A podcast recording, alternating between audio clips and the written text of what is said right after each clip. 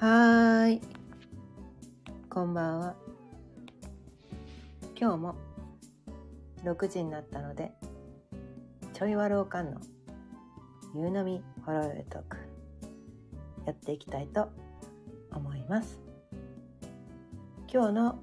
お題は私たちはみんな思い込みの世界で生きているというテーマでお伝えしたいと思います。改めまして魅力解放コーチのかよねです。毎日夕方6時からだいたい30分ぐらいその日のテーマを決めて気づきのヒントをお伝えしています。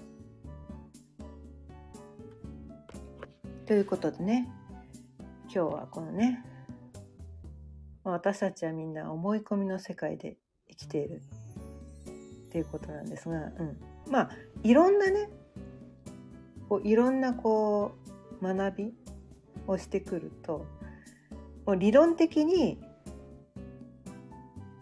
こういうようなことを結構いろんなねジャンルのことで言われてるんですよね。まあ、脳科学とかでも言われてるし、うん。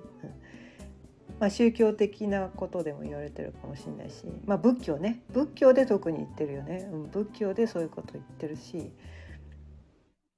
まあ他にもなんかこうなんだろう。心理学、うん、心理学とかでも多分同じようなことが言われてると思うんだけど私はちょっと心理学についてはねちゃんと学んだことがないから心理学については全然わからないからねそこに対しては何もお伝えできることはないんだけど、うん、でもなんかこうまあいろいろねそのヨガヨガとか仏教絡みのこととかその非二元、ね、 non-duality ってやつ、うん、なんかそんなことを学んでみたりとかいろんなこのまあ、精神世界のことですね、うん、精神世界のことをあの学んできて。で理論的にはね、うん、あの分かったつもりになってたけど今日改めてね本当そうだなって実感したんですよ。本当そうだなって。で今日ねこうある人と出会ってあのお会いしたんですね。それまで結構1年前くらいからオンライン上でつながってて。あ違うか。存在を知ったのが1年前だ。あなんか素敵な人だなって、うん、でつながったのが半年ぐらい前か、うん、半年ぐらい前につながって。で今日初めてその方にお会いしたんですね。うん、でオンラインだからやっぱ写真とかなんですよね。うん、動画とか別に出されてる方ではなかった。あでも動画あ動画なんかインスタかなんか見たのかな。うん。そう。インスタかなんか見たから動画もちらっと見たけどそんな大っぴらに出してる人じゃないから、うん、あんまりそのその人ってどういう人なのかなっていうのがいまいちよく分からなかったんだけれども、うん、今日お会いしてこういろんなお話をしたことであなんかこう写真の印象だけでなんとなくあ多分こんな人なんじゃないかなみたいな、うん、思ってたことが結構 結構ずれてて。結構ずれててあこんな人だったんだ。別にあの悪い方にずれてたわけじゃないんだけどね、うん、悪い方にずれてたわけじゃないんだけどもっとすごくこう真面目なお堅い人なのかなって思ってたら意外とすごい気さくで話しやすいすごいいい感じの人だったっていうのが分かってあなんだなんだこんな感じなんだめっちゃ喋りやすいじゃんみたいな。どっちかっていうとああはじめまして。どうぞよろしくお願いします。みたいなそんなかかしこまってね。かしこまってこう話さなきゃいけない感じなのかなって思ってたら全然そんなことなくて、うん、でそれで結構こうなんだろう写真からこう分かること、うん、っていっぱいあるなとは思ったけど写真だけじゃやっぱ分かんないことがすごい多いなと思っててでも私たちってこうなんだろう。結構こう写真とかなんか合ってないのになんかその写真のイメージだけでその人をこう決めつけてしまうみたいな。なんかそういうところあるよねって。それは多分今までこう自分が会ったことがある人自分が知ってる人の中で多分似たような人とこう結びつけてあの人と似てるから多分あんな感じなんだろうみたいな。で世の中でこう、うん、なんか似たような人と結びつけちゃうんですよね多分ねビジュアル的にね写真とかだとね。でその人似てる自分の知ってる似てる人とその人が似てたらきっとあの人はこういう人なはずみたいなね。なんかそういう思い込みに入ってしまってその人を判断してしまって。うん、なんかそういうことをやりがちなのかなって思って。ででもやっぱりこう今日会ってみてあまりにも印象が違ったもんだからえこんな人だったんだと思って。でもやっぱりそのなんとかな写真にで自分にが好き好きなタイプの人なのか嫌いなタイプの人なのかっていうのはなんとなく多分分かるかもしれないんですよ。だからフィーリングが合うか合わないか。その人がいい人か悪い人かとかなんかそういうことはとりあえず置いといて好きなタイプか嫌いなタイプかぐらいは分かるのかなみたいな、うん、そこはあるのかなと思って。そこはやっぱりずれてなかったんだけどでも思ったよりもすごくこう話しやすい人だったみたいなだから第一印象ってあるけど第一印象がその人の全てを表してるわけじゃないんだよね。うん、でもなんかこう新た初めて知り合った人とかあとはそのオンライン上でしか知らない人ってやっぱりその第一印象しかなかったりするんだよね。うん、写真の画像でしか見てなかったりするとただそれだけの印象でその人を自分でなんかこう勝手に決めつけてしまって、うん、なんかこの人はきっとこんな人のはずみたいな。なんかそうやってやってあの人好きじゃないみたいな感じで気嫌いしてて。ね。でそう思ってたんだけどたまたまなんかで YouTube 見たら喋ってるとか動いてるの見たらえめっちゃこの人いいじゃんみたいなね。なんかそういうことが実際起こってきてたりもしないですか？私だけかなこれ、うん、ぜ結構そういうのがあると思うんですよ。うん、やっぱ動いたりこう喋ったりとかあと私ねこの声っていうのが声っていうのがすごく大きいなと思っててその声とか喋り方でその人の性格とか性質ってかなりの部分が伝わるのかなと思ってそのまあ映像もね映像も確かに伝わるんだけれども声ってすっごい大きいんじゃないかなっていうのをすごく思ってて、うん、だからねあのずっとねこの音声配信始めるまでは文章でしか発信してなかったんだけど、うん、この声で伝えられることこれはあの何ていうのかな内容があるとかないとかそういうことではなく、うん、私が私のエネルギーをそのままダイレクトに内容は置いといて、うん、声で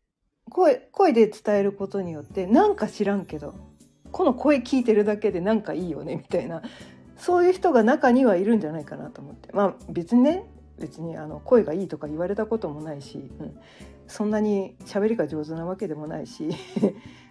うん、うん特にこうそこを売りにしてるわけではないのだけれども、うん、ただ私のこの本当に伝えたいところのエネルギーっていうのはやっぱりその声でしか伝えられないことがあるんじゃないかなって思うんですね。うん文章だとやっぱりねあんまりそう長い文章って途中でもうああもうこんな長い文章読んでらんないって途中でやめちゃったりすると肝心のところが伝わらなかったりするしその長い文章を読もうとするとその読む人のね時間をすごい拘束してしまうということになってくるんですよね。うん、でこの音声配信って結構ながら聞きができるんですよね。で特に私こう毎日夕方6時からやってるから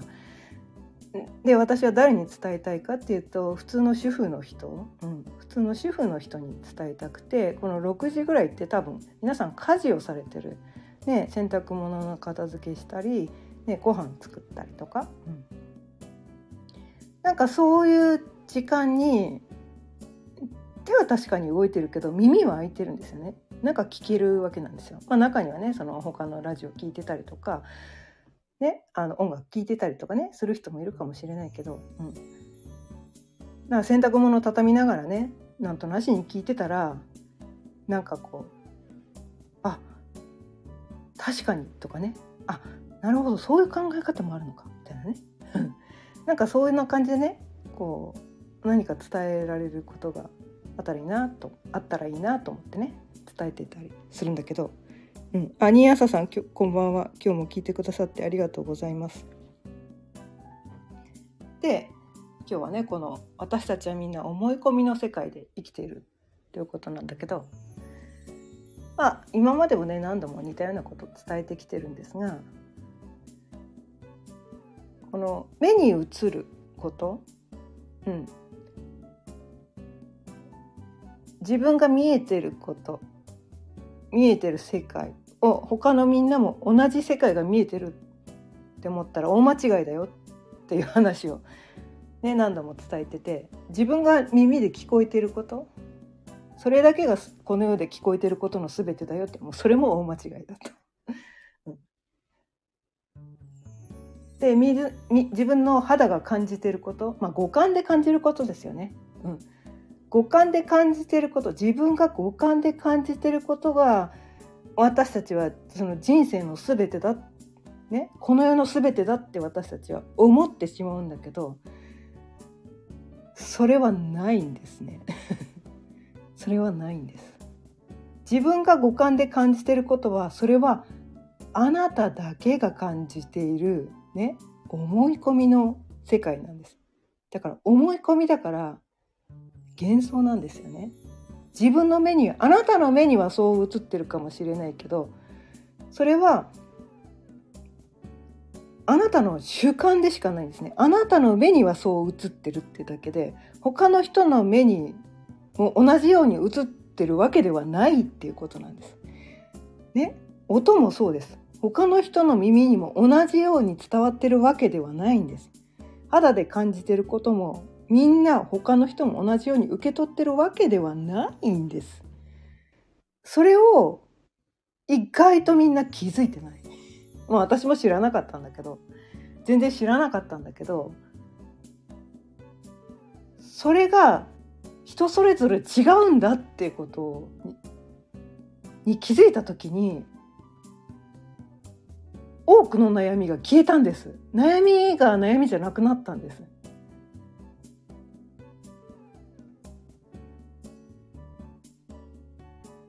だって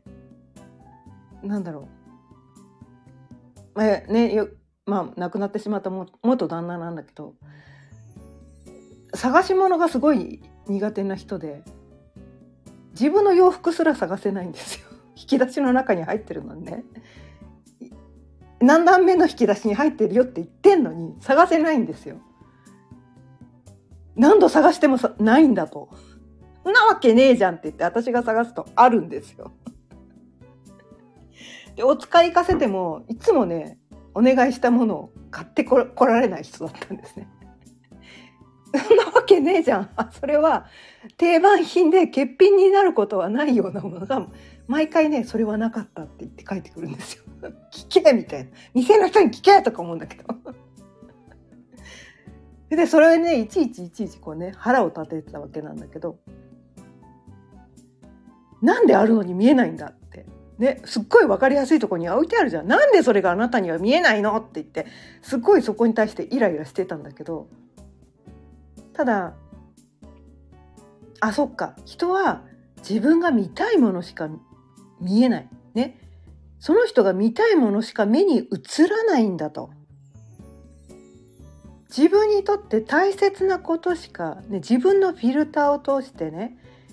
こう色眼鏡をかけてみんな自分それぞれねその人オリジナルの世界を見てるんだと。でその色眼鏡の色がみんな違うんですよフィルターが違うの。ね。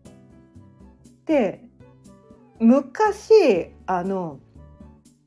なんだろう試験勉強する前にこうなんかこう教材とかでなんか赤いシートがあったのを覚えてます？赤いシートがね。赤いシートがあってでそのなんかこう文章でその赤字のところがあってその赤いシートをかぶせるとその赤字のとこだけ大切なとこね覚えなきゃいけないとこだけが見えないようになっててそれを隠すことによって「えー、っとこれの答えは」って言ってなんかそのそこそのなんか穴あき問題みたいなねそういうのが作れるようなそうそういう教材あったのを知ってる人はいませんか？まあ今ね結構50代ぐらいの人だったら結構知ってる人多い多いんじゃないかなと思うんだけど今最近ではそんなのないのかもしれないけど昔はそういうのがねあったんですよね。うん、そのだからその赤いシートねそうするとその答えが見えないんですよね。そう見えないんですよ。で見えないことはダメなことじゃないんですよね。ダメなことじゃないんですよ。だってそういうフィルターかかっちゃってるから赤いシートかぶせちゃってるからその答えが見えないのはしょうがないことなんです。これね、能力の問題なの。才能の問題で、その人がその才能がないからって責めてもしょうがないじゃないですか。だってそれ持って生まれてないんですよ。その人はそういう才能を持って生まれてないんです。それが見えるように生まれてないんですよ。目の前にあなたにはね当たり前に見えてることが他の人にがね他の全ての人に同じように見えてるわけではないんです。ないんですよ。それをみんな同じように見えてるって思うからなんで見えてるのにちゃんとやってくんないの？なんで気づかないのっていうイラッととかもやっとがして見えてるはずなのになんで見えてて無視すんの？とかね。なんで気づいてるはずなのに気づいてくんないのとか。いちいちこうイラッとして気づいてくれないことに対してああどうせ私のことなんか誰にも見ていてくれないんだとか。なんかそういうふうにしてこう自己嫌悪に陥ったりとか。なんか悩みを作るっていうね。そうねこう不毛の 不毛の努力をする不毛の頑張りをするっていうね。なんかねおかしなループに入ってってるっていうのがね起こってきてるんですね。うん、なので本当これはね知ってた方がいいです。あなたが見えてる世界はあなたにしか見えてない世界なんです。他の人には全然違う風にして見えてるんです。でそれぞれねかけてる色眼鏡が違うからねそれは価値観とかね、うん、大切にしたいこととかね、うん、重要視したいこととかここは譲れないこととかいろんなこうなんかあるんですよ。まあそれはね星読みで結構こう気づいてくることができるんだけど、うん、だからよく潔癖症の人っているじゃないですか。潔癖症の人ってどうやらねウイルスが見えるらしいですよ。そんなわけねえだろって思うんだけど。なわけねえだろって思うけどすごいなんかそれが気になっちゃうみたいなんですよ。私は別にそんな潔癖ではないからねそんないちいちこうあらゆるところねこうアルコールスプレーとかかけないしね除菌シートでもう常日頃なんかこう内内中を磨き上げるとかそんなこともしてないしだけどなお掃除しかしてないですけどでも潔癖症の人はどうやらねそのウイルスが見えるらしいから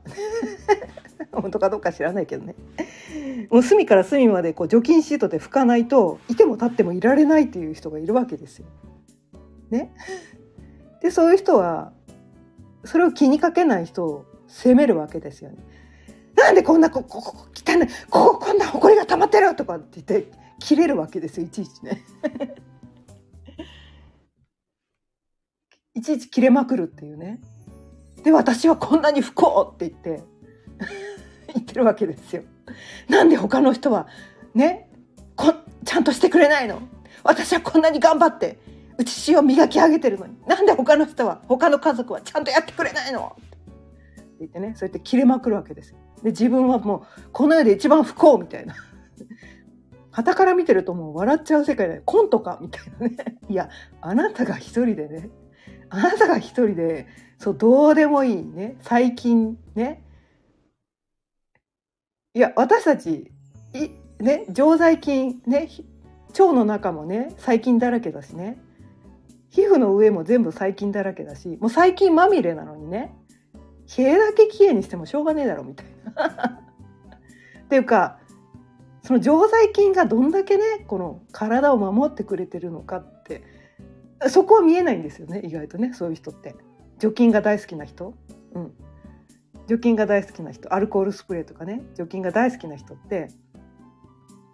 その自分の体の中が細菌まみれで自分のね皮膚とかねもうこの世の全てが細菌まみれだと。ね。どこ触っても細菌だしあなたも細菌まみれですよっていうか細菌があるから健康を保てているんですよってそこには目がいかないんですよなぜか。なぜかいかないんですね。多分認めたくないんだよね。認めたくない でその除菌をすることがこの世で一番大切なこと、うん、殺菌をすること細菌しないと病気になっちゃうみたいなね。私はこういろいろねこう健康オタクですごいいろんなことを腸内細菌とかねいろいろ皮膚の常在菌とかかなり深いその健康知識を学んでるのでまあそこで言えることはいや除菌すればするほど不健康になるよっていう。のはね分かっちゃってるからもうそういう人見るとコントを見てる試験のようにしか 見えない見えないんだけどね、うん、まあこれは私のね私のフィルターを通してね言ってるから、うん、これが一番正しいこととか言ってるつもりはないんだけどただ私がめったに病気をしないっていうことがで、うん、まあ大体こう見た目年齢が10歳以上若く見られるってことはそんなに外れてないのかなって。完全正解じゃないかもしれないけど、ね、正解ではないかもしれないけど。全ての人にとっての正解ではないかもしれないけどあながち間違ってないんじゃないかなぐらいのことは言えるんですよ。うん、毎日ね私がね病気ばっかりしててねなんかこう体弱いんですとか言って悩みばっかりなんですとかもう更年期がきつくてとかあっちが痛くてこっちが痛くてとかがんになってとか言ってたら私の言うことは信じなくていいです。これっぽっちもね。でも私病気本当しないんです。本当しないんです。で好きなものを好きなだけ食べてる人なんですね、うん、ダイエットとかあんまりしてないんですよ、うん、でもなんかそんな肥満とかにもなってないし、うん、白髪もほとんどないし、シワもほとんどないしたるみもほとんどないし。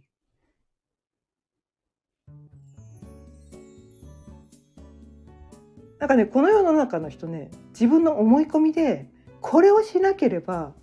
健康になれないみたいな。中で余計なことをね足してるんですよね。それはな誰かがこれをしたらいいですよみたいなね。なんかそういうを採用してまあそれはその人のフィルターにかかってしまったからそういう思い込みになってしまってね、まあ、例えば納豆がいいから納豆ばっかり食べてますとかね。テレビでねバナナがいいですとかバナナばっかり食べますとか。リンゴがリンゴがいいですとか言ったらリンゴばっかり食べるとかね、うん、それが自分の体に合うのか合わないのかとか自分の体質に合うのか合わないのかっていうのは度外視で誰かがなんかいいって言ってたからみたいなね。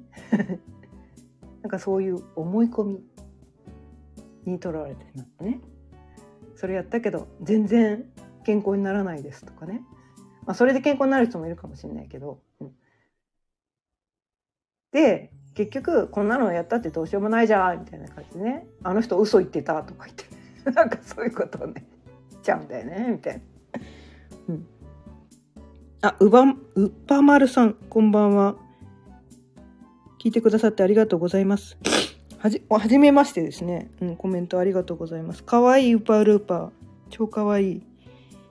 ヤシの木がお名前にあるってことは南国に住んでる方なのかな？聞いてくださってありがとうございます。そう、毎日ね、私はね、夕方6時から、ちょっとね、気づきのヒントっていうのをね、ライブ配信してるんですけど、おまるさんってなんか配信されてる方なのかな？うん。ちょっとね、わかんないですけど、はい。まあね、今日はね、あの私たちはみんな思い込みの世界で生きてるっていう話で、どういう自分が思い込みをしてるのかっていうのに気づくのにはいろんな性格診断とかね。まあ私が伝えてる星読みっていうのもすごく参考になるんだけど、うん、でそれで完全にはなかなか分かんないんですよ。人のことは結構見えてくるけど自分のことってなかなかねよく分かんないんだけどただ自分が見えてる世界と他の人が見えてる世界は違うんだと。でその星読みで言うと大雑把にね何パターンかに分けられるわけなんですよね。そうするとなんとなくその人が透けて見えるみたいな自分は自分のね大切にしてる価値観はこうだけど自分がねこれが正しいに決まってるって思い感じ込んじゃうんですよね私たちってね。だってこれが大事じゃん。これが素晴らしいじゃんっていうのは人それぞれね思ってて。でそれを採用しない人をこう責めてしまったりとか蔑んでしまったりとかなんでこの良さが分かんないの？あの人ってダメねみたいな。なんかそういうことに言ってしまいがちなんだけどそうじゃないんだよ実はみたいな。それをあなたがねそれが素晴らしいと思ってるだけで他のそれが分からない人がダメなわけじゃないんですね。ダメなわけじゃないんです。その人の価値観が全く違うところにあるだけでこのようにね優劣はね一切ないんです。一切ないんです。善悪もないんです。何もないんです。ただその人が何に対してかねいいと認識してるかっていうのが違ってで自分が興味があることしか人の目には映ってないし興味があることしか聞こえてないし興味があることしかこう感じてないんですね感じてないんですよ。ってことはもう生きてる世界が人それぞれ一人一人みんな違う世界で生きてるってそこをちゃんと分かった方がいい。みんな一人一人全員違うんです。親子であっても違うんです。夫婦であろうが家族であろうがみんな違うんです。全く同じ人はこの世に一人もいません。それを認識したらこのような悩みのほとんどはなくなります。なくなります。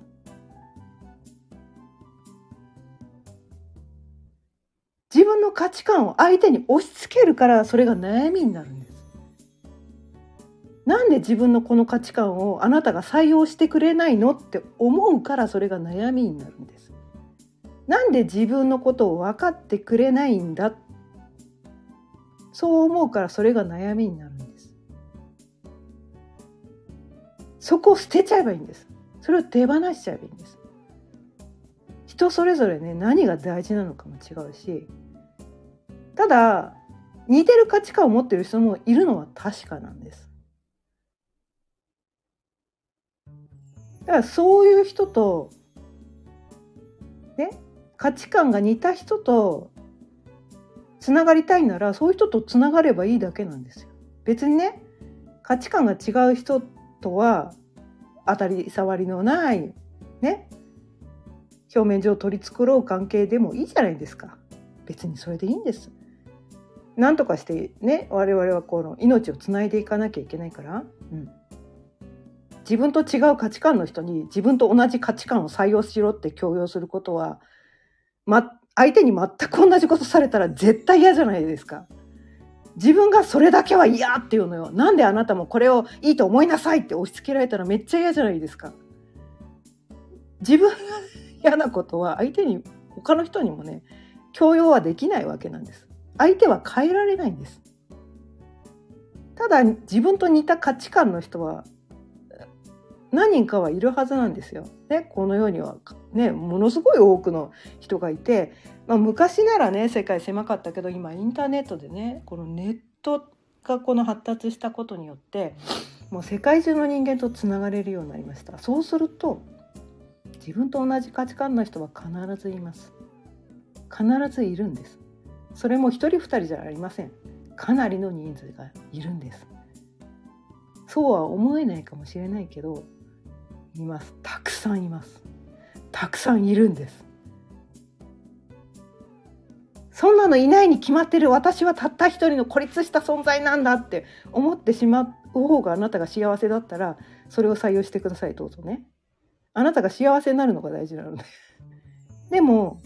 自分のね今住んでる。この身の回りにはいないかもしれないけれどもこのね世界中で見渡してみれば自分と同じ価値観の人がいてそういう人とつながればなんとなくこう共感し合える関係がきっと築けるはず。でそういう人とつながっていこうって思えたとしたらなんか希望湧いてきません？私は誰にも分かってもらえないって思ってた方が幸せですか？どっちが幸せですかって話なんですね。うん、自分が幸せな方を採用した方が良くないですか？それが正しいって言ってるわけじゃないですよ私は。自分が幸せになる方法を選択していった方がいいんじゃないですかっていう話を伝えてるわけなんです。うん。あ、ショーマイルさんこんばんは。今日も聞いてくださってありがとうございます。そう。私たちはこれね、人それぞれこの色眼鏡をかけて自分の思い込みの世界で生きています。でその色眼鏡っていうのは一人一人違うんだけど似た系統の色眼鏡をかけてる人がいるってことなんですね。うん、で自分の家族とか身の回りにはいないかもしれないけれどもこのオンライン上では似たような系統の色眼鏡をかけてる人が多数いてたくさんいてそういう人とつながっていくだけでね自分はなんていうのかな寂しくならなくて済むんじゃないかなみたいな。近くにはいないけど誰かとつながってる、うん、誰かとは共感できてる？なんかそういう気持ちを感じられるだけで私たちってこの生きていけるのかな？ってすごく思うんですよね。うん、まあその人とね会う実際にねリアルで会うことはないかもしれないけれどもでもオンライン上でもし仮につながったとしたらそれがね日本のちょっと離れた地区だったとしてもねオンライン上で仮につながったとしたらその人がたまたまね自分の近所に来てたって言ったら会いに行きたくなりませんか？そしたらリアルで会えるんですよ。ね、で自分もたまたまねそのオンライン上でつながった人の地域にたまたま行く機会があったとしたらああの人そういえばそこに住んでたな会会ってみたいなって思ったら会えるじゃないですか。ね、それは日本じゃなくても海外でも全く同じことが言えます。とりあえずつながっておくっていうのが大事なんですよ。自分と似た価値観の人ともしあなたがねあまあ友達たくさんいる人は無理にねそんなことしなくていいけど私あんまりね友達いないんです。リアルの友達いないんですちょっとね変わった人なので。変わった人なのであ友達どんどん離れていく人なんだけど。でもオンライン上ではねすごいたくさんの人とつながっててでリアルでも最近ねその自分とすごい似た価値観の人とつながってあそっか。でそれで、えーと、オンライン上でつながってて今日たまたまねその人と会えてなんだ。そのねオンライン上でつながってる時はちょっとちょっと真面目お堅い人なのかなと思ってたらめっちゃなんかこう自分と似た価値観でなんだってめっちゃ意気投合できたからいやそういうことが起こってくるかもしれないんですよ。うん、だからなんていうかなその自分が思い込みの世界で生きてて他の人とは、ね、身の回りの人とは全然違う世界では生きているんだけどもこの世界の中のどこかには自分と似たような価値観の人はたくさんいて、ね、そういう人とつながっておけばオンライン上でとりあえずつながっておけばその人とリアルで会えるかもしれない。うん、一回だから会っちゃって意気投合しちゃえばその後実際リアルで会えなくてもオンラインでいつでもつながれるじゃないですか。今 Zoom とかでもねお話できたりするしね。LINE とか交換すれば、ね、メッセージ交換もできるしね。もうね時代変わってるんですよ。リアルでリアルのね自分の周りの人に誰にも分かってもらえなくても昔はそれはね辛かったけど今はねそこで分かっても誰にも分かってもらえなかったとしてもオンライン上で世界中とつながれる時代になったんですよ。だからちょっと変わった人変わってるよねって言ってみんなにちょっと敬遠されちゃうような私みたいなねちょっとおかしな変人さん。の時代がやっと来たんです。やっと訪れたんです。これがね水亀座の時代ってやつなんだけどね。そうそう。やっと我々の時代が来ました。まあ宇宙人とかね言われるようなね。なんかちょっと変な人。変なことばっかり口走って。この人何言ってるか分かんない。みたいな、ね、なんかそんな人。やっと我々の時代が来たんです。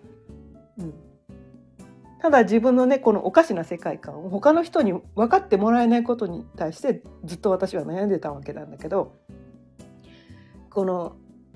自分は自分にしか見えてない世界がある。自分しか聞こえてない世界がある。自分しか感じられてない世界がある。自分だけの思い込みの世界で生きているっていうところが分かったことで